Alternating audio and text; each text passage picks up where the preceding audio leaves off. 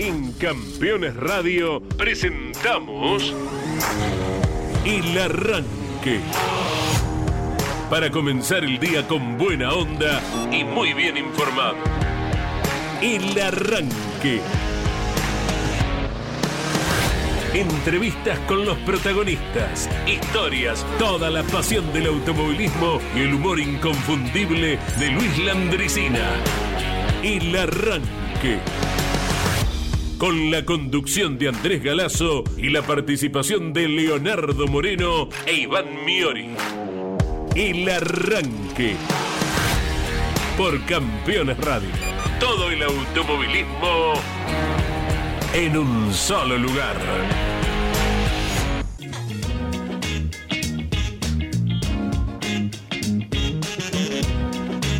Hola, buen día para todos. Fresquita la Mariana, hermosa, ¿verdad? Yes. ¿Les gusta amanecer con 10 grados? Sí, me encanta. Espectacular. Me, me gusta empezar a dormir eh, tapado. Ah, Eh, poder, ya saqué, yo ya saqué las frazadas, todo, todo lo que estaba arriba guardado lo saqué. sí. ¿No Sí, se sí. apuró un poquito, señor Y de último Moreno? Lo, lo tiro. O sea, Sí. me arranco tapado y voy sacándome Sí, sí. como la cebolla, ¿no? Tac. Correcto. Hermoso que el aire patagónico, y vaya que lo conoce Iván Miori, eh, en parte ha llegado a la ciudad de Buenos Aires y alrededores. Estamos en otoño. Muy agradable. Mañana tenemos con sol pleno. Pleno. Y mucho más lindo cuando viene después de precipitaciones, ¿verdad, Iván? Exactamente, Andy, ¿cómo te va? Buen día. Porque mm, de hecho suele pasar que cuando hay un frente frío en la Patagonia es 90% seguro que después viene para acá. Sí, señor. Y como hace minutos eh, dialogué con mi papá por su cumpleaños, a quien le Oh. mando un Oh, saludo. Abrazo enorme. De paso le pregunté por el clima. Claro. Y después de la bellísima descripción que todos los años me hace por esta altura del año, que es el otoño, allá Oh. que explota, es hermoso. Si tienen la oportunidad de conocerlo, conozcan. San Martín de los Andes. Cual- sí, o cualquier región, región de la Patagonia Eh. que en otoño es eh, un espectáculo. Eh, le pregunté climáticamente cómo estaba. Bastante fresco, bien otoñal, así que me parece que vamos a tener sostendido este fresquito que igual llegó a buena hora. Después de un Correcto. verano bravo, eh, acá en Buenos Aires. Bienvenido sea. ¿ve? Para moverse, para cualquier tipo de actividad, uno lucha contra muchos compañeros del equipo que me dicen, a vos que te gusta el frío. Eh, si algo que hemos tenido los argentinos son las cuatro estaciones. ¿Qué nos van a quitar eso también? ¿Una estación nos van a quitar? ¿Dos? No, esto no. querías, esto no. querías. No, no. 11 grados a la mañana. Te abrigás y salir listo. con buzo, mirá, estamos, estamos con buzo. Bueno, yo estoy con buzo. Te abrigás y listo, no hay problema, una prenda más. eh, a nadie Sí, le, le debe faltar. Y bueno, ya Leo nos estará diciendo cómo se comportará el Calafate, la ciudad que está a 80 kilómetros del inmenso glaciar Perito Moreno. Y mucha gente, seguro, en lo previo y en lo posterior, estará aprovechando la carrera de turismo carretera de TC Pista para, si no lo conoce, hacerlo y si no, reiterar, porque yo creo que podés ir mil veces Totalmente. estar adelante de semejante belleza natural que no te vas a cansar, ¿no? Ya tengo dos pilotos, uno de TC y otro de TC Pista, porque las redes te permiten eso, Sí. ¿no? Sí. Indagar, que ya fueron a conocer el- Claro. el, glaciar Perito Moreno. Claro, Eh, claro. Julián Santero, que Sí. fue el primero en llegar, lo decíamos el lunes. Eh, y ahora lo hizo Nicolás Moscardini, Ajá. el jovencito de La Plata, del TC Pista, que está Sí. con el DTA. También recién subió una fotito ahí a las redes Es algo sociales. que mm, si económicamente lo pueden hacer, sé que no, no- no es fácil, hay, hay que hacerlo. O sea, nuestro país tiene de todo, pero particularmente estamos hablando del glaciar Perito Moreno, eh, es algo único. Eh, es la, cuando uno puede ver fotos, videos, pero cuando estás frente al glaciar, o sea, a mí la- lo conocí cuando en el 2003 fui a ver TC, fuimos a cubrir el TC a Río Gallegos, la Sí. carrera que gana Fabián Hermoso, y estábamos, creo que está a 500 kilómetros, puede ser, más o menos, el glaciar. De Gallegos, eh, Sí. 380, sí. Con Ripio, que no es una distancia tampoco, no es que está cerca, pero es lo más cerca que vas a estar, Claro. Es, con- viviendo aquí en la provincia de Buenos Aires. Y fuimos, y la, cuando por primera vez mi viejo me llevó a Necochea y vi el mar por primera vez, que decía, esto, ¿cómo puede ser tan inmenso? ¿Dónde termina? La misma sensación me pasó con el glaciar, de decir, ¿y esto cómo puede ser tan grande, tan bello además? Es Además, el comportamiento que tiene, el avance hasta que hace tope contra Claro. la orilla, la fuerza del agua que lo va horadando y de ahí se producen los desprendimientos. Eh, bueno, nosotros tuvimos la ocasión en 2001, en, en oportunidad de la primera carrera de Claro. turismo carretera, Jorge Luis desde aquí reservó un vehículo, una partner creo que era, ¿no? Es una, la Peugeot partner. Sí. La partner es Peugeot. Claro, Sí. está la Citroën Berlingo que es melliza prácticamente, claro, la Peugeot Renault Kangoo. partner, Renault Kangoo, Correcto. Citroën Berlingo. Eh, bueno, una partner fue y bueno, ahí nos acomodamos y ni bien llegamos a Río Gallegos, eh, de noche partimos para estar muy, muy temprano porque después teníamos que volver Claro. para la actividad del sábado en Río Gallegos. Así que ha sido una experiencia inolvidable, absolutamente inigualable y que, bueno, también dicho sea de paso, tanta gente de todo el mundo acude. Hemos visto por allí, eh, en otras ocasiones, eh, vehículos que han llegado en barco a la Argentina y que el turista extranjero con su vehículo recorre, bueno, la inmensidad de, de nuestro territorio. Te, te cansás de ver vehículos de, de otros lares de Europa, por ejemplo, ¿no? Y bueno, y este fin de semana se verán muchas patentes chilenas Claro, en exacto. ocasión del TC. ¿eh? Exactamente. Bueno, eh, les traigo algunos datos de eh, el Calafate. mm, Todos decimos Calafate, pero es el Calafate, pero es popularmente Calafate en cuanto a la ciudad, cantidad de habitantes y mm, también eh, la leyenda. eh, Vengo místico hoy. Ah. La leyenda del Calafate. Vio que toda la, la piedra movediza tiene su leyenda, Sí. leyendas que se remontan a los pueblos originarios, la leyenda del Calafate, le- les traigo en el día de hoy, y también eh, quién era eh, Quique Enrique Freile, que lleva el nombre del autódromo el fin de señor. semana, como para tener una idea de eh, por qué el autódromo mm, que se va a inaugurar con el turismo carretera y TC Pista este fin de semana lleva el nombre de Enrique Quique Freile. Obviamente tiene que ver con automovilismo. Va, no sé si es tan obvio, tiene que ver con sí, automovilismo sí. esta cuestión. Y lo relaciono con algo que nos va a ampliar Jorge Dominico, Sí. porque hay una especie de antecedente del TC en el Calafate. Ah, mira. Claramente en su momento no se llamaba el Calafate, pero era la región, era la zona. Bueno, Jorge Dominico, nuestro compañero misionero, estuvo indagando y hay eh, ciertos eh, antecedentes que está muy bueno de compartir. Además de eso, en un ratito, dos cuestiones importantes. Se confirmaron varios escenarios del calendario del turismo carretera. Ay, Le pedimos a la gente que vaya preparando Sí. papel y lápiz. Sí, señor. Lo iremos destacando para que cada uno copie y la que le quede más cerca ya figure en su agenda, ¿verdad? Decime que está solamente. Está. Ay, gracias Sí. a Dios. Eh, y después, y El después, Coliseo. le voy a dar una algo que me quedó pendiente el eh, lunes, una historia de el circuito de Imola y a raíz de eso, cuando quieran vamos con una consigna Dale, y de Cuando entrada, guste, ¿sí? Porque para la consigna es para la gente o para nosotros.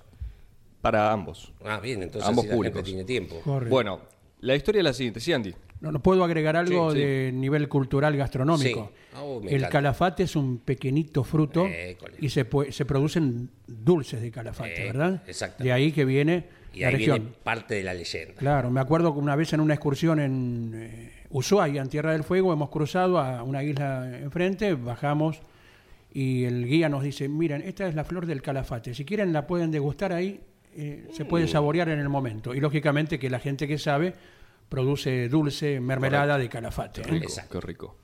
Em, la consigna es la siguiente. A ver. Pero antes vamos con la historia. Sí.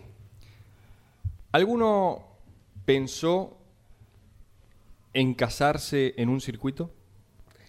¿Le hubiese gustado a aquellos que están casados casarse en determinado circuito? Eh, El Toto Pichinin lo hizo, ex piloto, Sí, lo hizo. En la tribuna 4. Yo conozco gente que ha venido em, de cumpleaños de 15 o al casamiento en el auto de carrera. Sí, un LED, no me carrera. Ah, bueno, mira, que, han llegado, pa, pa, pa, ahí viene la novia, bam, bam, bam, bam, la traen ahí. Sí, está relacionado, Hasta pero. Eso conozco. Pero, esto es distinto. Yo no, no sé, no sé si para, para arrancar me tengo que casar, ¿no? Bueno. Primero. Pero. Y lo que pasa es que le tiene que gustar a los dos para casarse. Exacto, exacto. Esta historia se dio a conocer en los últimos días, una pareja muy, muy fierrera. Eh, ambos siguen sobre todo la Fórmula 1. Miran todas las categorías, eh, pero Sí. sobre todo la Fórmula 1. Resulta que la administración del circuito de Imola, De estamos Imola, hablando, ah, Imola, bien. en conjunto con el registro civil de Faenza Italia, ¿sí? la región que alberga Sí. este autódromo, autorizaron a la pista para que haya casamientos por civil. ¿En serio? Sí, Mira. O sea que es una lista grande de pedidos entonces, ¿no? exacto. Ajá. Así que a partir de hoy, o de estos eh, días que, que pasaron, Imola no solo va a albergar categorías para, para correr, Sí, sino también casamientos por civil. me gusta. Tienen un costo. Eh, bueno, Obviamente. la iglesia también tiene un Obviamente. costo. Sí. 410 euros si la pareja reside en Imola. Y si no residen allí, la tarifa se eleva a 820 euros. Sí, sí. Pero hay fotos, de hecho, la, la pareja eh, pidiéndole matrimonio en la recta principal Sí. de Imola. Ajá.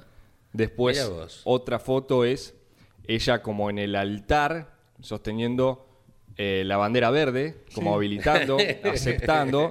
Y Qué desde bueno que la abajo. respuesta es así, te querés casar conmigo y depende de la bandera que saca. Claro. Claro. Mirá si era negra. Sería bueno, ¿eh? ¿Eh? Sí, negra, Sí. bueno. Y después las interpretaciones que puede tener, no Obvio. sé, la de poca adherencia. Sí, sí, falsa partida. Bueno, y, y esta, esta segunda foto que estamos describiendo está eh, el marido, ¿no? El hombre arrodillado en plena recta principal con la tradicional pose, alzando un ramo de flores y ella, su Sí. novia, que pasa a ser la esposa, desde el puesto de... mm, me sale banderillero, pero es el que Sí, baja la bandera de un cuadro. oficial deportivo, De un oficial deportivo, desde allí arriba, en vez de, de gritarle desde allí, sí acepto, le muestra la bandera verde. No, pero está, está bien lo de la bandera. A Está ver, muy bueno. eh, Sí, si, sí, sí. si te muestran la bandera de cuadro, ¿qué quiere decir? Esto ya terminó. Claro, es buena esa. Ma- marchate nomás. Mirá si te mandan al fondo de la grilla. La- Así Que hay, que- hay 25 adelante. Así que a raíz de esta historia, la consigna para ustedes al 11 ver. 44 75 0000. ¿En qué circuito te hubieras eh, gustado casarte o te casarías? Si aún no lo hiciste, Claro. bueno, quiero leer sus respuestas. Circuitos de todo tipo, no solo nacionales. ¿eh? Sí, no. Alguno- porque me gustaría casarme en Nürburgring. Mi ca- sí, mi cariño es la bota de Olavarría. Siempre digo, algún día va a llegar el final de esta vida terrenal, que a mí me cremen. Va a llevar bastante porque esto Sí. va a arder mucho tiempo. Pero Sí. Que, que un poquito de esa ceniza que queden vayan a la curva de los dedos o al curbón de la bota y lo tiren ahí. Que- Que, me dejen ahí un ratito. A mí, Bueno, no bueno. sé, pero cada uno tiene cariño con su circuito. ¿no? lógicamente, lógicamente. Así que ahí está plasmado. ¿eh? La bandera verde imaginariamente sería la de aceptación, entonces, claro, ¿no? aceptó, aceptó. La bandera de cuadros que ya esto... Ya está, basta. La El negra. arranque es positivo. Claro. Te, te queda la roja, Sí. la negra. La negra es, hermano, estás afuera. Sí, sí. La bandera blanca de tránsito lento en la pista. Te está diciendo. Sí, algo, o- ¿no? o ¿Qué última preferís, vuelta. ¿Esa o la roja? Yo prefiero la roja toda la vida. Bueno, La, ¿en qué circuito? la- la bandera azul que le deje lugar a otro. Claro, que viene mirá más vos. rápido que claro. vos. Además, horrible lo que te dice, más mala. Mirá cómo va el ingenio. Sí. Bueno, ¿en qué circuito te hubiera gustado casarte o te casarías si aún no lo hiciste? ¿Circuito nacional o internacional? 11 44 Me gusta. 75 0000. Estamos hasta las 11 de la mañana y abordamos un mensaje, Andy. Anécdota del año pasado, ¿se acuerdan ustedes la pareja que lo eligió a Mariano Werner como testigo Ah, en. Comodoro Rivadavia? ¿eh? Tenés razón, sí. Testigo claro. Del pedido de, de matrimonio del Sí. muchacho y la chica que accedió, lógicamente.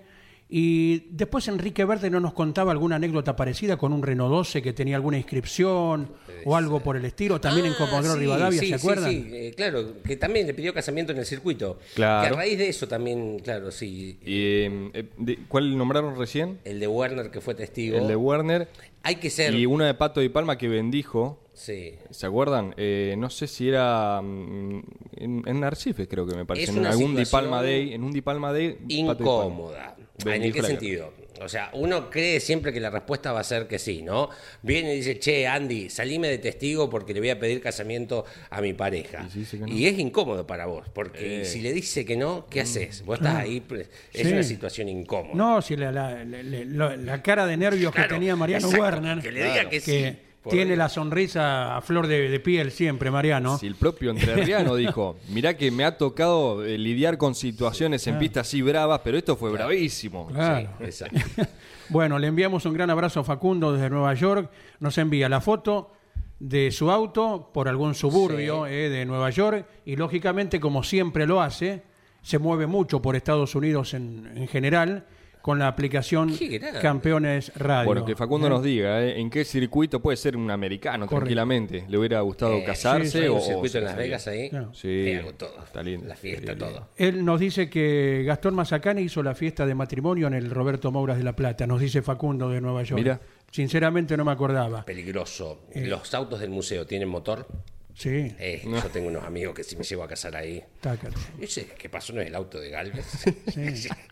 tipo 3 de la mañana. Sí, sí, sí. Bueno, el mismo Facundo nos enviaba una foto, decía otro sueño cumplido. Eh, encontré las fotos, esto fue en septiembre de 2022.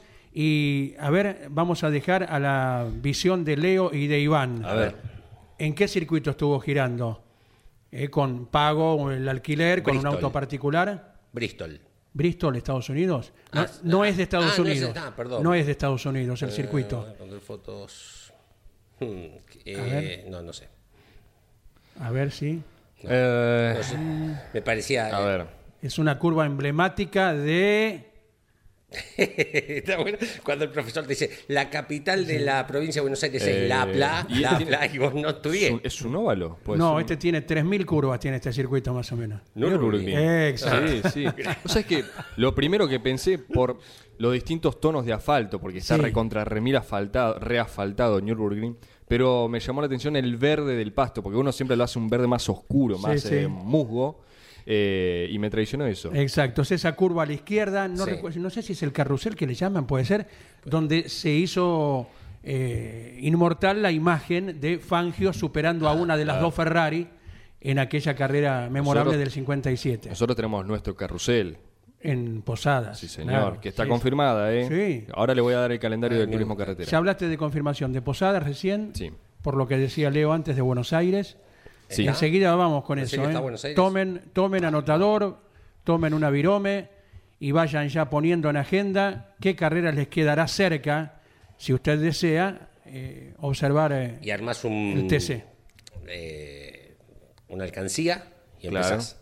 Vas Tiki. metiendo billete de a 100, Tiki. tac, despacito te sobra, billete de, mirá vos, billete de 100, ante la moneda. Ante la billete moneda. de 100 y vas juntando eh, para ese fin de semana. Y recuerden la consigna, ¿eh? 11 44 75 00 00. Eh, Leo dijo la barría, ¿tienen algún circuito allí guardado en su corazoncito al que le destinarían eh, alguna muestra de, de- de amor? Nane, El Nane, la cucharita de Mar del operador, Plata está diciendo. Andy, para que vayan pensando, ¿eh? De aquí hasta las El 11. santo de Mar del Plata. Mirá. ¿Eh? Cla- ah, el san- antiguo circuito zonal, ¿no? Sí.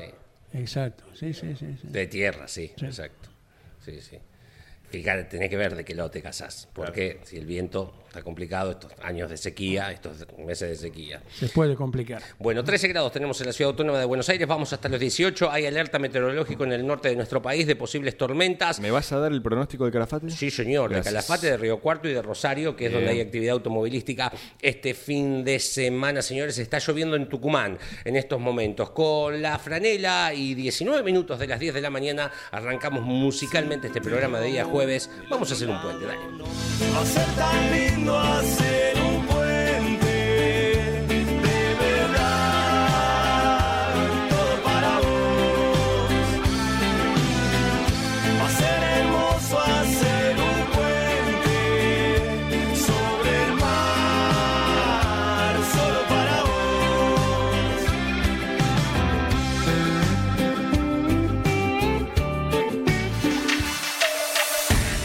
Comunicate con este programa.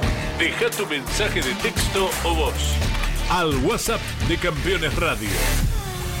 11 44 75 0000. El arranque por Campeones Radio. Todo el automovilismo en un solo lugar. 24 minutos de las 10 de la mañana. Si andás por el Calafate, tenemos em, 3 grados de temperatura con una sensación térmica de menos 2. Vamos a ir hasta los 11 en el día de hoy. Mañana viernes la máxima de 11, 12 el sábado, 9 el domingo con mínimas de 3 grados, pero eh, sin probabilidades de lluvia, al menos en los pronósticos del día de hoy. En Río Cuarto, donde va el turismo pista, ya tenemos 13 grados, 16 es la máxima para esta jornada de jueves. 18, 19, 17, viernes, sábado, domingo mm, mm, y con mínimas de 9 y se mantiene con menos probabilidades la lluvia del domingo. Eh, pensando en Río, la del año pasado de Río Cuarto, el turismo pista fue bajo un diluvio. Ah, ¿sí? La mm, actividad del domingo, por sobre todo. En Rosario tenemos 14 grados, vamos hasta los 18 en el día de hoy. 21 la máxima para los tres días que vienen, a pleno sol mañana y el domingo, un poco eh, mañana y el sábado, un poco nublado el, do- el domingo con 11 de mínimas, eh, pero eh, va a estar lindo para Rosario eh, la presencia del TCR con varias categorías del zonal, las agrupadas federadas de Santa Fe. Y allí estará Jorge Dominico en Rosario, ¿verdad? Con la categoría que va entonces Segunda. por la segunda presentación en nuestro país, la anterior en el Oscar Cabalén de Córdoba. Las victorias se acuerdan de Ignacio Montenegro y Walter Hernández. Yes. Y Jorge Dominico que trae una historia, prometía recién Iván, ¿sí? Me gusta. Buen día, señor, ¿cómo va? ¿Cómo estás, Andy? Bien, bien. Un, bueno, un abrazo para todos. Siempre un placer. Ayer anduve de, eh, casi con barbijo por mi alergia, pero revolviendo libros y archivos y algo de, de visitas a bibliotecas, ¿no? Sí, señor. Como siempre, el equipo campeones se destaca con eso de visitar a bibliotecas. Eh, ¿A qué? A, a- a chequear cosas. eh, relacionadas al turismo carretera, obviamente, a la visita a esta región del país, que pocas veces estuvo, eh, justamente por ese lado de, de la ruta y de la cordillera, mucho viaje al sur, sí, pero poco a esa altura. Y bueno, estuvimos viendo a cuántos kilómetros estuvo el turismo carretera más cerca de lo que hoy es el predio del autódromo Enrique Quique Freile. Y la verdad es que muy poquito. Estuvo a poquitos kilómetros de ahí el turismo carretera, en la única visita que pasó cerquita de lo que es el Calafate. En tiempos en que todavía no existía la, la denominación de provincia de Santa Cruz, era el territorio nacional, no se había provincializado. Eso fue eh, a mediados de la década del 50, la provincialización, con una ley después de eh, presidencia de Perón en ese momento que anuló ciertos territorios que eran considerados militares, se dividieron provincias, se creó Santa Cruz. Y en ese momento eh, esa región se llamaba o era conocido el asentamiento como Lago Argentino más que el Calafate. Originalmente el Calafate sí cuenta la leyenda de, de los primeros, eh, de los que estuvieron eh, inspeccionando la, región, quienes descubrieron el lago argentino, quienes plantaron la celeste y blanca en lo que hoy se conoce como Punta Bandera, cerca de- del glaciar Perito Moreno. En ese momento había, la leyenda decía, del árbol de Calafate que dio eh, como título el asentamiento, pero posteriormente, eh, en tiempos del territorio nacional de Santa Cruz, eh, era conocido como lago argentino. Y por eso muchas veces en unos archivos uno busca el Calafate en década del 40 y dice algunas aclaraciones, antiguamente conocido como el Calafate, pero era lago argentino el asentamiento. Y allí estuvo el Gran Premio del año 42, de enero del 42, que no fue organizado directamente por el Automóvil Club Argentino, el único de todos ellos, porque estaba en el límite en los momentos en que la guerra estaba afectando todo tipo de, de abastecimiento. En el automovilismo Claro. particularmente, las campañas en las tapas de las revistas eran ahorremos nafta, ahorremos neumáticos, eh, colaboremos con eso porque eran las faltantes. Y el automovilismo lo estaba sufriendo. La Segunda Guerra Mundial, ¿no? Claro. Estábamos eh, en los primeros años de la Segunda Guerra Mundial, en donde esta parte del mundo, además se veían, y en, esto en medio de, lo- de la, la revisión histórica que estaba haciendo fines de la- del, del año 41, tapas de revistas que decían, Argentina recibe a los turistas de todo el mundo, porque Europa tenía Claro. las rutas cortadas para el tráfico y para poder eh, circular como turista, y la Patagonia Argentina se plantaba como un, como un destino. A la par de que era el mismo año que aquí en, Buenos Aires estaban construyendo la sede central del ACA en Avenida Libertador, eh, estaban construyéndose a la vez hosterías del ACA en el sur argentino. Y sale de una comisión de gente del ACA, de Esquel, la organización de ese gran premio que se llamó Gran Premio del Sur del año 42, enero del 42, las últimas dos semanas de enero se corrió con Además, párrafo aparte, un, un número de abandonos enorme porque resultaba que los caminos eran mucho más veloces de los que se esperaba, peligrosos y hasta los vientos hacían tumbar a los vehículos, Ah. con nombres de primera línea. Y esa carrera, en una de las etapas, entre Puerto San Julián y Río Gallegos, se desvía hasta casi la cordillera. Uy. Llega ahí, a 20 kilómetros de donde se va a correr este fin de semana, cruzó por allí lo que se llamaba bifurcación lago argentino, Sí. a poquitos kilómetros. Era la bifurcación de lo que hoy es la ruta 9 y ruta provincial 9 y la ruta nacional 40. Es un- una curva a poquitos kilómetros en un lugar en donde los registros decían, bueno, había telégrafo, había abastecimiento de nafta y había lugar para dormir. Y no mucho más. Situémonos en la época, año 1942. Increíble, ¿no? Y Puerto San Julián sobre el Atlántico, casi tocar el, el lago argentino, bien en el oeste, en el sudoeste. Eh, las epopeyas que se vivían y que cuentan la gente que, que lo ha vivido y que lo sabe tan, tan bien por la historia, lo que fue el tránsito por todas las rutas del país, ¿no? Y esta anécdota de que a 20 kilómetros nomás ya hubo TC, allá en el 42. El eh, Charles Fur, Charles Fur estaba a poquitos kilómetros, pertenece al departamento del lago argentino, en ese momento eh, denominado así, tenía posibilidad de conseguir nafta, Sí. tenía radiotelégrafo, una persona de guardia, eh, correo, giro postal y una balsa para cruzar por el río Santa Cruz. Era lo que ofrecía ese cruce a poquitos kilómetros del Quique Freile, de donde se va a correr este fin de semana. Y Lago Argentino en las guías de turismo del año 1941. Antes se lo conocía con el nombre del Calafate, con una población de 268 habitantes. Toma. Bien.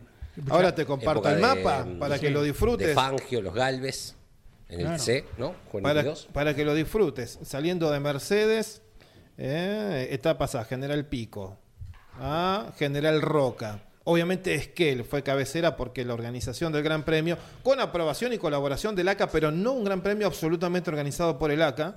Eh, después de allí, como estaba Esquel la comisión, se iban a Puerto San Julián, la et- que fue la etapa más larga, más de Claro, mil kilómetros, más de, de mil la kilómetros. al Atlántico. Eh, luego una breve, digamos, de 630 entre San Julián y Río Gallegos, pasando a 20 kilómetros del Calafate.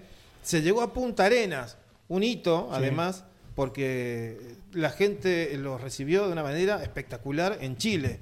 Era un acontecimiento, y luego regresaron Río Gallegos, San Julián, Puerto Deseado, Comodoro Rivadavia, Treleu, hasta llegar a Bahía Blanca eh, como puerta de la Patagonia. Hemos, de Punta Arenas, me haces acordar, hemos recibido oportunamente mensajes, WhatsApp, eh, ya sea en ocasión del Dakar o un oyente que es seguidor del turismo Sí. nacional y que estuvo en Río Gallegos los otros días. Así que vaya la mención que hace Jorge Dominico para renovar el saludo a los oyentes de Campeones Radio en el sur de Chile. ¿eh? Se distribuyeron 64 mil pesos del momento como premios a todos los participantes, ¿no? el, el equivalente a unos poco más de, si uno hace eh, solamente traslado a dólares, ¿no? de, de aquel momento con los de hoy. Sin comparar el poder adquisitivo, pero Sí. mínimamente solo el número, los que hoy serían poco más de 6 millones de, de pesos argentinos. Bueno, Ni, ni muy muy ni tan tan, ¿no? Sí. Porque otros, otros grandes premios han entregado valores que uno podía comprar una gran cantidad de vehículos Claro. como, como para comparar el, el poder adquisitivo. Sí. Pero bueno, lo que pasa es que hoy también los vehículos no, son incomparables a los precios actuales de Argentina. Exacto. ¿Qué historia eh, nos trajo Dominico?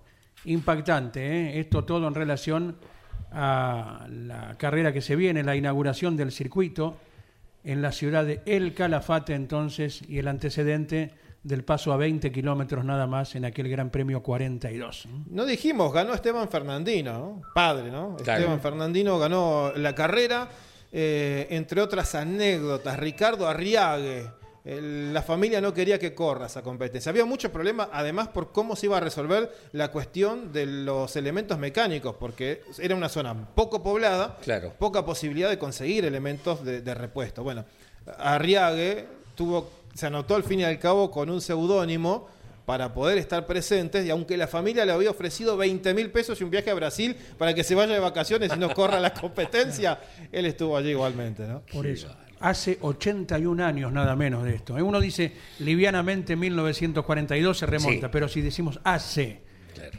81 años nos impacta aún mucho más. ¿eh? ¿Qué va- ¿Cuántos habitantes dijiste? ¿200? 268 en lo que era Lago Argentino. ¿no? Lago Argentino. Dice la, la guía de turismo del año 41, anteriormente conocido como el Calafate. Eh, poco más de 17.000 habitantes hoy, según el último censo, en Yací, en el Calafate. Eh, y ya que, que estamos con historias, eh, la fantástica leyenda del Calafate. eh, todos los pueblos saben que tienen mitos, o la mayoría, ¿no? Digo, eh, en ellos. En todos hay alguna cuestión que tiene que ver con particularmente leyendas de pueblos originarios. Em, en aquel momento, dice la leyenda, eh, había una joven hermosa de grandes ojos dorados llamada Calafate. Antes, de ahí va a venir luego el nombre de la planta que se conoce hoy y por la cual lleva el nombre aquella ciudad. Eh, aparentemente dejaba hipnotizados a todos con su mirada y su padre era el jefe de una tribu eh, muy importante de- del sur de, de nuestro país. Eh, un día llega mm, un joven de otra tribu en forma de trueques que tenían en esos momentos, cuestiones culturales de aquella época, eh, para iniciarlo en los primeros pasos de convertirlo en un guerrero de su tribu, se terminan enamorando de esta chica, se escapan, por supuesto que es una historia de Capuletos y Montesco, no sí. Romeo y Julieta, el padre no quería, no sabe cómo hacer para que la hija no esté con, con este muchacho, va a ver al chamán de, de la tribu porque pensaban que le habían hecho un gualicho a la hija, que la habían enamorado a través de, de algún hechizo, eh, y mm, la forma de curarlo, no hay forma de curar esto porque esto es amor, hay que hacer que desaparezca el amor. Y en teoría, no digo, eh, estas son historias fantásticas. eh, la única forma, mm, ante la frustración de lo que le proponía el chamán, el padre lo acepta, transformó a Calafate, a, a su hija, en un arbusto con flores doradas, su enamorado comenzó a buscarla, no la encontraba, dicen que muere de amor, buscándola no la encontró por ningún lado, pero un poder divino lo transforma en un pájaro habitual de aquella zona, que es el que come la fruta del calafate, la fruta que da esta planta, que pasada etern- en pasado el tiempo se encuentran por la eternidad cuando aparece la primavera y la fruta empieza a crecer en, esta, mm, en estas flores de color amarillo. Dice la leyenda, hoy hablabas vos de la fruta del de, de la mermelada, Sí, del sí. dulce de calafate, que aquel que se atreva a comer el dulce fruto de este arbusto, irremediablemente va a caer en el hechizo de esta chica y se enamorará perdidamente de la Patagonia, lo que lo va a obligar a volver constantemente al sur.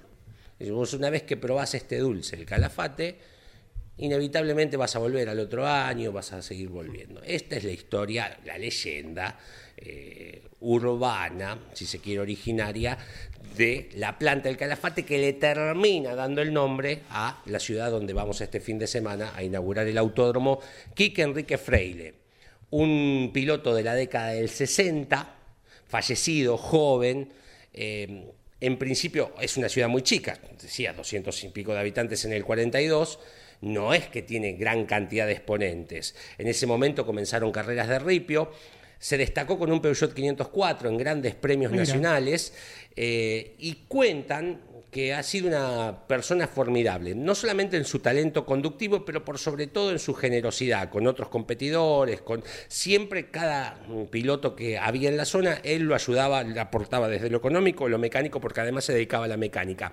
Se hace una votación cuando sale el proyecto de inaugurar este autódromo entre la gente del ambiente del automovilismo, el autódromo es municipal, es gubernamental, qué nombre llevaría y Enrique Quique Freile gana la votación por unanimidad de la gente del ambiente, marcando que evidentemente sí ha sido un muy buen tipo particularmente más allá de lo que hizo arriba de los autos de carrera, no ganó gran cantidad de competencias, no es eh, excluyente esta cuestión de los resultados deportivos, más bien evidentemente ha dejado eh, su, en, en este plano terrenal una buena imagen, porque por eso lleva el nombre el, fin de- eh, el autódromo que se va a inaugurar el fin de semana, Enrique Quique Freile ligado directamente a Peugeot y al modelo 504 y a grandes premios.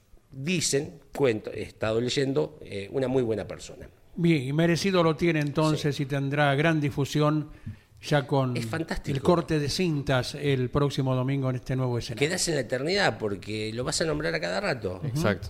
Sí, sí, sí. Eh, está bueno, esos homenajes están muy buenos. Dos, dos fantásticas historias y lo que recién marcabas, Leo, me, me hacía acordar en una especie de, de- de paralelismo Sí, aquellos que dicen que si te despedís del mar vas a regresar, ¿no? Así es la... Si le das un si besito das al agua el día que te despedís. Ahí está, sí. si le das un Ah, beso sí. al agua Claro. vas a terminar volviendo. Bueno, me, me acordé de, de eso cuando marcabas lo del, lo del fruto, ¿no? Del Claro, calafate. exacto. Eh, Rico, ¿lo han probado? No, ¿Ustedes? no, no, Sí, no, no. así, Eh, pero no, no, o mer- a, a nivel de dulce, sí. claro, de mermelada. Sí, sí, de- también. es rico, ¿eh? Sí, exacto. Sí, sí, sí. O alfajores, alfajores con dulce de calafate. Y Claudio Nanetti va a comprar ahora. podría Ay, traer, claro, ¿no? vos Sí, vas. sí, sí, nada. ¿Traes? ¿Traes alfajores? Así merend- eh, merendamos, desayunamos mientras hacemos el arranque ¿eh? con mermelada de calafate. ¿Qué nivel? Fíjate dónde estamos, que empecemos a untar acá. Claro. Manteca, tostada. Bueno. Un desastre la mesa. 11 44 75 00 00 leemos mensajes si A les ver. parece y en un ratito calendario de turismo Ah, carretera. sí. Prepare la hoja, prepare el lápiz. Buen día. Buen día. En Mónaco, justo donde está el podio de la Fórmula 1. Quédense tranquilos que los invito, nos dice Luis de Mar del Plata En Mónaco. en relación a la consigna que mencionábamos al inicio del programa. Esta historia de Imola, donde ahora se pueden hacer casamientos por civil. Bueno, ¿dónde te hubiese gustado celebrar tu, tu boda? O si aún Sí. no lo hiciste, ¿dónde te gustaría En hacerlo? Mónaco. En cualquier Sí, sí, no, circuito no, del país. en Luis del Mar del Plata De dice nivel, ¿eh? en Mónaco, sí, un tipo... Ahora, yo quiero hacer la fiesta toda completa en Mónaco. Y mi menú es eh, asado al estaca, costillar. Yo se los clavo ahí, clan, clan, clan, No. Y clan. los monegascos se te tiran encima. Pero- Cuando lo huelan, No, primero va a claro, decir, no. ¿qué es esto, señor? En, Claro. en su Vos idioma. probá. ¿Qué es esto? Y- que venga toda la realeza, vas a ver. cuando huelan, Claro, Claro, se van a arrepentir. claro. Facundo nos dice en Walking Glen. Walking Lane, Está en las cercanías de. Nueva York, ¿eh? un circuito Sí. eh, tan caro a nuestros afectos porque estadísticamente fue muy favorable para Carlos Reutemann Walking Glen. ¿eh? Eh, Gerardo de San Martín de los Andes, en la olla de Balcarce. Lindo, lindo Ay, sector, sí. lindo sector. Balcarce que últimamente ha mm, tenido eh, mucha, Actividad. m- sí, además de la actividad zonal, han surgido muchas fotos, muchas imágenes en estos últimos días y está impecable, está Sí. muy muy lindo y uno más allá de la actividad zonal que merecido lo tiene, no ve la hora de que sí. regrese en algún momento el eh, turismo carretera. Pero bueno, en la olla de Balcarce. Dame algo. Claro, La o pick-up, las camionetas, Mouras, Dame sí. algo. Sí. Eh, para, yo sé, la, la chica, la, la linda del baile es el turismo de carretera. Dame algo primero. Eh, es como cuando decíamos lo mismo con Olavarría. Claro. No puede ir el TC, ok.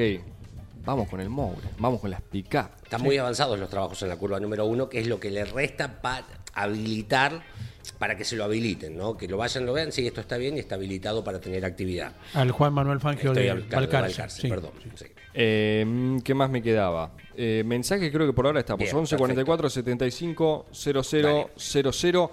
En un ratito, calendario del turismo carretera. Pronóstico del Calafate ya lo Sí. mencionábamos. Eh, Sí, lo vamos a recordar por las Esas lluvias del domingo por la mañana hasta el momento desaparecieron. Desaparecieron, sí, sí, sí. ok. No, eh, más- eh, hay muchas más chances que llueva en Río Cuarto el fin de semana que en el Calafate.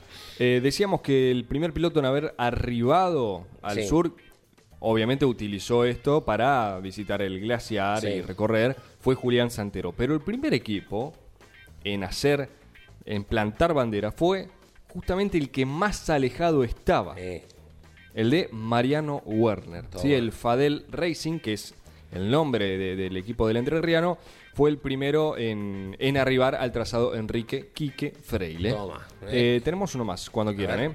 Buen día al arranque, primera vez que escucho. Bueno, bienvenido. ¿Cómo llegas? Y por Facebook, ya que en la app no se puede descargar, qué raro, qué raro. Eh, Campeones Radio, ya sea con Android o mm, eh, iOS, que es el sistema el operativo de Apple. Nos dice Sergio desde Avellaneda. ¿eh? Correcto. Bueno, bueno, Sergio, también hay un método muy fácil. Campeones.com.ar.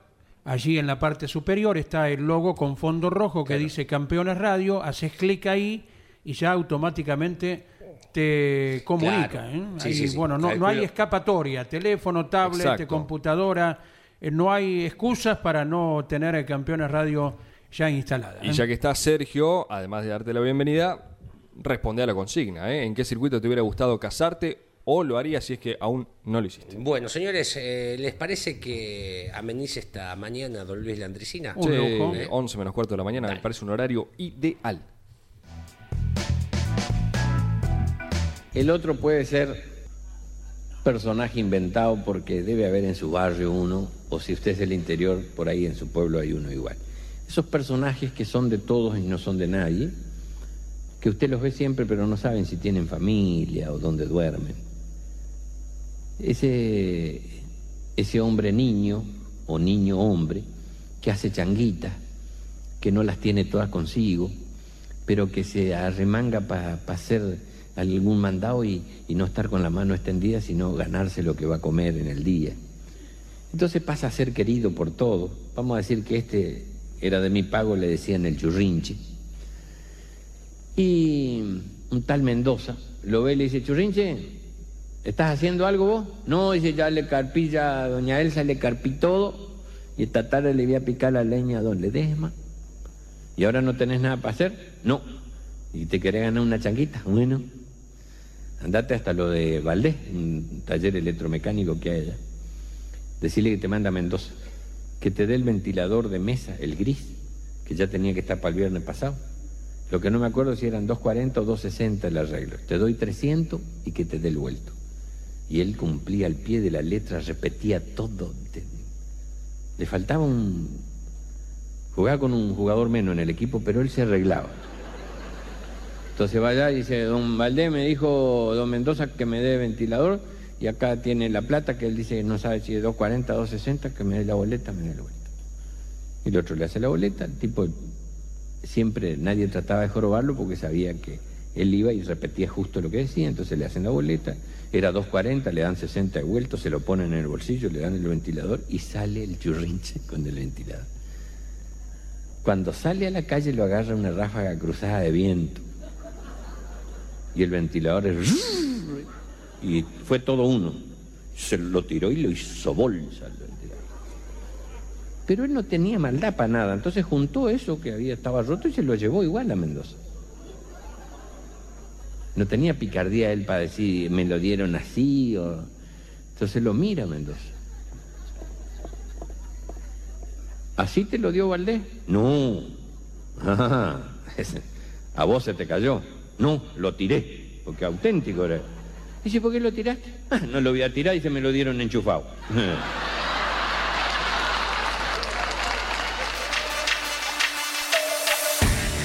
Comunicate con este programa. Deja tu mensaje de texto o voz al WhatsApp de Campeones Radio. 11 44 75 0000. El arranque por Campeones Radio. Todo el automovilismo en un solo lugar. 48 minutos de las 10 de la mañana, esto es el arranque por Campeones Radio. Tenemos 13 grados en la ciudad autónoma de Buenos Aires, vamos hasta los 18. Si andás por Tilcara, 14 grados 22 la máxima para el día de hoy. En Santa Teresita, provincia de Buenos Aires, en la costa, tenemos ya 13 grados 18 a pleno sol. Es un lindo día hoy eh, para ir a pescar a Santa Teresita. 9 de julio, en el centro de la provincia, 9 grados 18 la máxima para esta jornada. Hay pronóstico de lluvia en el centro sudeste de la provincia de Buenos Aires para la jornada del día domingo. Así que atentos a esta cuestión. Correcto, vamos conociendo fotos eh, que van llegando eh, desde diferentes orígenes, ¿verdad? ver. De colegas, en las que ya se han publicado en todas nuestras redes y hablamos de las placas que por centenares, por miles, eh, estaremos conociendo acerca del nuevo autódromo, el Calafate, una bien, toma de aquí, otra claro. toma de allá. Y vean, en el fondo se ven las montañas con una nieve, una cantidad impactante. ¿eh? Y será esta la carrera más cercana a las montañas nevadas. Como citamos, Sí. que Comodoro Rivadavia es la carrera más cercana al Océano Atlántico, Sí, respecto a la nieve en serio, Sí. esta también, y, y Patagonia de por medio, será la más cercana, ¿verdad? Así que va a dar para imágenes eh, televisivas y fotográficas Sí. desde todo ángulo, todo lo que hay por observar. Y ya en lo previo tenemos muchísimo, muchísimo registro eh, será algo lógicamente impactante y que le dará a mucha gente el conocimiento de qué se trata esa región y para el mañana, sabemos que no cuesta dos pesos, pero estar programando algún viaje a conocer la región también. ¿eh? Sí, Bueno, bueno. ¿tiene papel y lápiz? Sí, por favor. ¿Están para anotar? Adelante. Porque en las últimas horas se confirmaron, decíamos, varios escenarios en el calendario 2023 del turismo carretera. Hasta donde se sabía, o sea, la- las fechas confirmadas llegaban hasta este fin de semana, que es justamente Calafate. Sacando de lado, sacando de lado, que las dos últimas del año ya estaban confirmadas, que son Toay y Villicum, Bien, respectivamente. En el medio había un tramo importante por confirmar y varias de ellas ya tienen escenario. Después de esta visita del TC al Calafate, Sí. La próxima fecha será el 30 de abril en Concepción del Uruguay. Concepción. ¿Anotó? 30 de abril en Concepción del 15 Uruguay. días. Después van a Termas de Río Hondo, el 21 de mayo. Bien.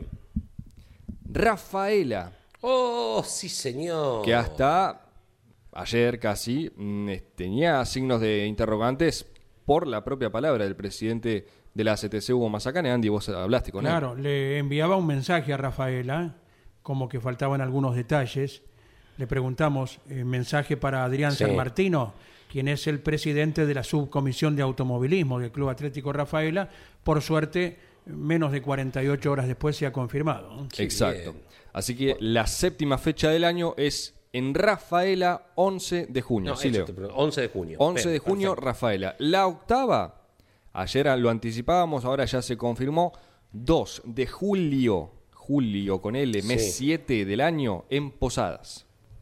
Bien. 23 del corriente mes, o es ¿Ves? Esa tiene sentido. O sea, en el- Sí. cuando viene invierno, te vas al norte, pasar un Exacto. fin de semana bárbaro. En julio también se va a disputar una carrera de TC que va a ser en el Vigicum. Será la primera de las dos que tiene. Y probablemente esa sea el desafío de las estrellas, como viene sucediendo en las últimas temporadas. ¿Cuándo es? 23 de julio. En plenas vacaciones de invierno. Y en el mes de agosto, finales del mes de agosto, el 20 para ser preciso, Oh, muy bien. Para mi cumple. Buenos Aires. Oh, sí, señor. 100%, ahí está Sí, confirmado. señor. Buenos Aires vuelve al calendario del turismo carretera. Lo había estado en 2021, si mal no recuerdo. Estábamos en época de pandemia. Claro. En aquella carrera que gana José Manuel Ursera, un poco que pesca la victoria el Río Negrino porque saliendo de la horquilla se encuentran en primera fila Mariano Werner y Agustín Canapino. Se enganchan los neumáticos. ¿Recuerdan esa Y maniobra? se involucra Gastón Gastón que nada tenía que ver. Venía Exacto. tercero ahí. Sí. Y Bueno. Ursera pasó al frente con el Chevrolet. ¿eh? De las Toscas con el, el Aliflaco Sport, perdón. Eh, sí, Qué ganó Ursera esa carrera. Bueno, esa fue la última. Va a tener una nueva edición. Buenos Aires, que de esta forma, otra de las cosas que se venía analizando y anticipando, de esta forma Buenos Aires cierra la etapa regular. Ah, mira qué bien. Fíjense, Será un suceso. el peso, ya de por sí correr en Buenos Aires tiene muchísima historia y esto es una alegría inmensa para los seguidores del TC de todo el país. Pero va a tener un peso importante porque va a definir a los 12 de la Copa de Oro y de la Copa de Plata. No es poca cosa. Eh, por supuesto que el circuito va a ser el número 12. Claro. De hecho, recuerden que hoy por hoy el Autódromo de Buenos Aires se encuentra cerrado ¿sí? por las obras de reasfaltado. Eh, el único tramo que quedó habilitado, porque bueno, se realizan muchos, mm, muchos shows, muchos eventos en, en el Autódromo Capitalino, es la parte del Saloto, que también va a ser reasfaltada, por supuesto. Pero bueno, por el momento se está trabajando en Sí. otros sectores del circuito. Así que 20 de agosto, turismo carretera en Buenos Aires, sí. Prepárense para el viernes 18 de agosto, entonces. Oh, imagínese. Hacemos el arranque desde el autódromo. Oh, Obvio. Me encanta. Obvio. Me acabas de dar una noticia. Obvio. y seguro, como Y hemos bueno, hecho pero, con otros ¿viste? grandes acontecimientos, previo al TC 2000 y los 200 Yo kilómetros. Con el Stock Car, ¿eh? allá. Eh, Con el Stock Car que fue confirmado ayer. Ah, no, no, yo digo, lo que hemos hecho viernes desde Sí, el sí, autódromo. pero ahora eh, confirmado para esta edición de los 200 kilómetros de Buenos Aires, que seguramente lo haremos porque va a estar la presencia del Stock Car, entre otras noticias, ¿no? Exacto. Bueno, el TC 2000 Estocar van a correr entonces en su momento aquí en Buenos Aires. Será también un, un impacto muy importante. Un suceso. Eh, Turismo Carretera se acaba de informar entonces, la última de la etapa regular, circuito 12. Es una semana después de las PASO. Sí, y de lo que nos informaba Mariano Riviere durante el fin de semana en Paraná, no está asegurada la incursión del turismo nacional en Buenos Aires este año. No quiere decir que esté anulada, pero hasta el momento no está confirmada. Mira, mira, mira que. Sería una lástima, pero bueno. Sí. Bueno, la repasamos Ahora entonces. Me gusta, entonces. Después Buenos de este fin de semana, 16 de abril, el TC en el Calafate, Yes. la máxima sigue de la siguiente forma. 30 de abril, Concepción del Uruguay. 21 de mayo, Termas de Río Hondo. 11 de junio, Rafaela. 2 de julio, Posadas. 23 de julio, Villicum. 20 de agosto, Buenos Aires. Un mes. Quedan tres casilleros por completar Sí. y después de esas tres fechas que aún no tienen escenario, las últimas dos son entonces Toay y Vigicum, que cierra todavía faltan nuevamente el calendario. ¿Cuáles podrían ser esas tres carreras que faltan? Esos tres escenarios que por ahora tienen signo de interrogación. Rápidamente, para mí, Hagan sus Sería- apuestas. Concordia, Sí. San Luis, San Nicolás. Ah, bien. bien. Claro. Porque estas dos carreras en Entre Ríos da a entender, y esto ya se venía manejando, veremos qué pasa, si es Concordia o si es Paraná. Creo, creo que va a terminar siendo Concordia, después San Luis y San Nicolás. Y después sí, las dos confirmadas que les decía, Claro. Toay y Villicum. Bien. Bien, ahí queda entonces plasmado y difundido como corresponde. Y recibimos fotografías, ¿eh? A ver. A ver, a ver, a ver. Gaspar.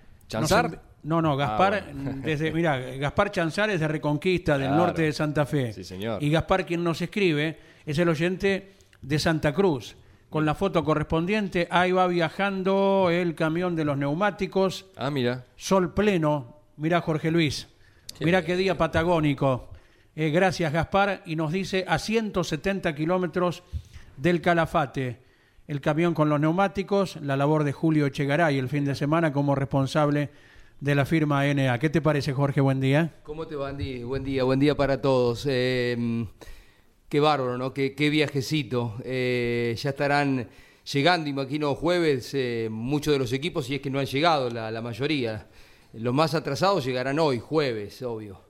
Pero los que arrancaron domingo, lunes. eh, ¿Cuántos kilómetros habrá desde Viedma? Inicio de campeonato, ya está, veo a Leo tomando re- lo que le- le- la, la comodidad de- del Google, ¿no? Pero de Viedma, capital de Río Negro, en la inmensa Patagonia con eh, Calafate. Porque para mucha gente pa- dice Patagonia y cree que es todo lo Claro. mismo. Y para quienes hemos estado decenas de veces, cientos de veces, eh, comprobamos, bueno, eh, Iván es de allá. Sabemos eh, la, la- la enorme eh, longitud, del- lo ancho que es eh, Chubut, lo ancho que es Río Negro, eh, lo que es Santa Cruz. ¿Querés ar- arriesgar, Andy? No, no, no. eh, vamos a hacer eh, un, un sorteo. A ver. El que, el que- aproximación. Eh, a ver quién está más cerca en la distancia por tierra, ¿no? Sí, sí, sí, Eh, que es como se debe viajar eh, por parte de los equipos, desde Viedma hacia el Calafate. Serán M- 1500, 1600. Mil, 1700. A ver, Sí, mil, 1800. ¿qué No, dice? sí, yo lo estoy leyendo. Y bueno, Ah, eh, le- lea. señores, ta, ta, ta, ta, ta, ta, ta, redoblante. Recuerden que hay que ir hasta Río Gallegos y después subir, ¿no? Sí. Tiene esta cuestión. 1.887 kilómetros. ¿Qué tal? Ahí está. Casi 24 horas sin parar. 189 litros de combustible. No les cuento el precio para no amargar No, no. de combustible. Eh, voy leyendo mensajes mientras tanto. Dele. Buenos días, amigos. Eh, Tito Carinelli es el camión más lejano. Lo escuché con unos colegas ayer y contó que el camión salió desde Corzuelas en Chaco. Claro, Tito Carinelli mucho tiempo estuvo ligado a las Toscas Racing, pero ahora con el Fancio Competición, el camión salió desde Chaco. Así que mira, uno creía que era Paraná con el Gurí Werner, los más Sí. alejados, pero termina siendo Carinelli el semi. Estamos hablando del semi, el semi, equipo. claro. El piloto, bueno, termina siendo eh, Carlito Sokulovich, me parece. Claro. Desde Mirá Puerto vos. Iguazú, desde Oberá, perdón. Y, es y literalmente Rudy cruzar Buciak. todo el país. Sí, sí, sí, desde Chaco. Y con respecto a la consigna, soñar no cuesta nada, en el carrusel de Nürburgring. Ah, casarse. Eh, ¿En qué circuito se le hubiera gustado casarse a la gente, porque ahora Imola no solo va a tener carrera Jorge, sino que eh, de común acuerdo se pueden hacer bodas por civil, ¿sí? casamientos por civil en el circuito de Imola, mira, para los fanáticos. Así que ahí estaba respondiendo a la consigna. Nos dice Adrián desde Trenel en la provincia de La Pampa. ¿Qué más tenemos por acá? ¿Algún mensaje? Ya estamos terminando. 11 44 75 0000. De haberme casado, Sí. ah, nos dice Sergio Avellaneda. Está muy bien la aclaración. De haberme casado, sin ninguna duda lo hubiera hecho en el emblemático Oscar y Juan Galvez. Yeah, mi autódromo predilecto. Gracias, Sergio. Un abrazo. Es que mm, el Galvez, sin desmerecer a nadie y con todos los autódromos modernos, lindo y todo lo que tienen los internacionales, y, y tal vez un poco mm, eh, venido abajo en algunas cuestiones, si vos te pones a mirar los detalles de pintura, los rinconcitos, pero tiene una magia el Galvez. A mí me encanta, vos sabés que Tiene una magia. Eh, me, me toca ir seguido por la actividad del Claro. Procar. Y cada vez que cruzo, o sea, que, que estoy entrando por el túnel, me, me encanta. me encanta. una eh, tiene una maravillosa. cosa única Buenos Sí, Aires. totalmente. Y mira que uno va seguido, eh, pero tiene esa, ese momento de estar subiendo y saliendo del túnel y que va asomando eh, la, la entrada de los boxes, a la izquierda la- las tribunas de la recta principal, a la derecha lo que es la bajada del tobogán o, o el... eh, eh, casi llegando a la horquilla, bueno, esa tribuna de la horquilla, a mí me encanta, me Pero encanta. además todos los que pasaron por ahí, ¿no? Digo, vos pensás, agarrás la lista del turismo de carretera y los mejores pilotos de nuestro país, la mayoría, pasaron por ahí. Eh, y bueno, hoy justo es el aniversario de la carrera de 1997 del Gran Premio de Argentina que ganó Jacques Villeneuve. Eh, Claro. La cantidad de pilotos internacionales que pasaron por el Autódromo de Buenos Aires. Entonces, sí, acá caminó Mouras, Schumacher, el Pincho Castellano, Pairetti, caminó Damon Hill. Y, por donde estás caminando, a mí me gusta hacer ese ejercicio de quién anduvo por acá. Es, es más fácil decir quién no lo pudo hacer por obra del destino y ha sido Ayrton Senna, Eh, Exacto. al menos a nivel Fórmula Sí, 1, ¿verdad? Sí, sí. Verdad. Qué picardía, Sí. además. Eh, sí, totalmente. Hola muchachos, me arrancaron, hace juego con el programa, una carcajada, por suerte, en el consultorio médico con el tema del casamiento en Imola y la interpretación de las banderas. Abrazo, nos dice Rafa desde Villa Mercedes, un abrazo grande Rafa. La verdad que por suerte fue todo espontáneo. Fue todo natural, porque la mente del hincha del automovilismo inmediatamente pudo relacionar un casamiento con las banderas que se muestran en una carrera. Exactamente. Bueno, gracias a Gaspar que nos agrega algo más. A ver. Nos sectoriza eh, el tramo patagónico. Dice hay 500 kilómetros de Viedma a Treleu, 1150 de Treleu hasta Río Gallegos y 309 de Río Gallegos al Calafate. ¿eh? Ahí está sectorizado. Muy bien, muy Así bien. se hace más llevadero, claro. Sí.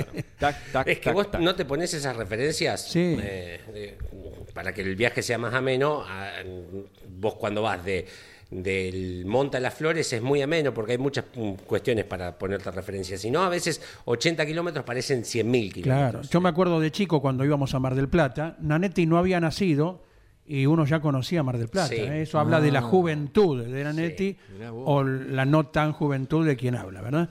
Y bueno, el, el viaje en esa época con la ruta mano y contramano y autos de aquellos tiempos, Sí. eh, demorabas ocho horas como dos. poco, como poco, sí, por ruta 2.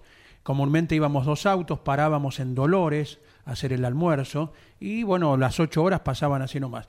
Y a uno de chico, imagínate, querés llegar, querés llegar, querés ver el mar. Entonces después me autoimpuse un modo de conducta. Lo más importante es llegar a Chascomús, no cuenta Claro. otra cosa. Sí.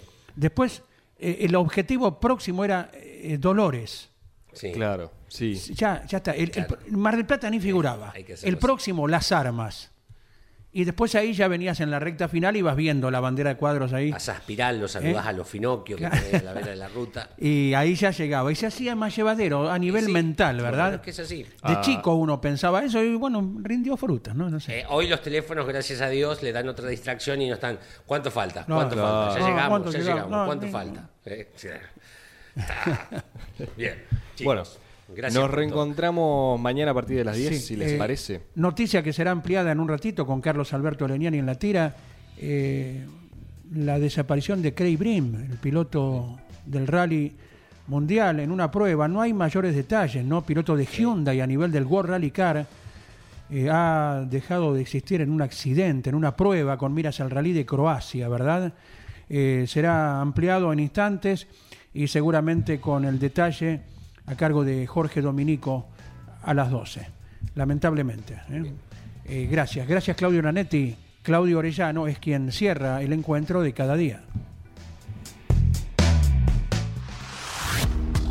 Campeones Radio presentó El Arranque. Entrevistas con los protagonistas, historias, toda la pasión del automovilismo y el humor inconfundible de Luis Landricina. El Arranque. Con la conducción de Andrés Galazo y la participación de Leonardo Moreno e Iván Miori. El Arranque por Campeones Radio. Todo el automovilismo en un solo lugar.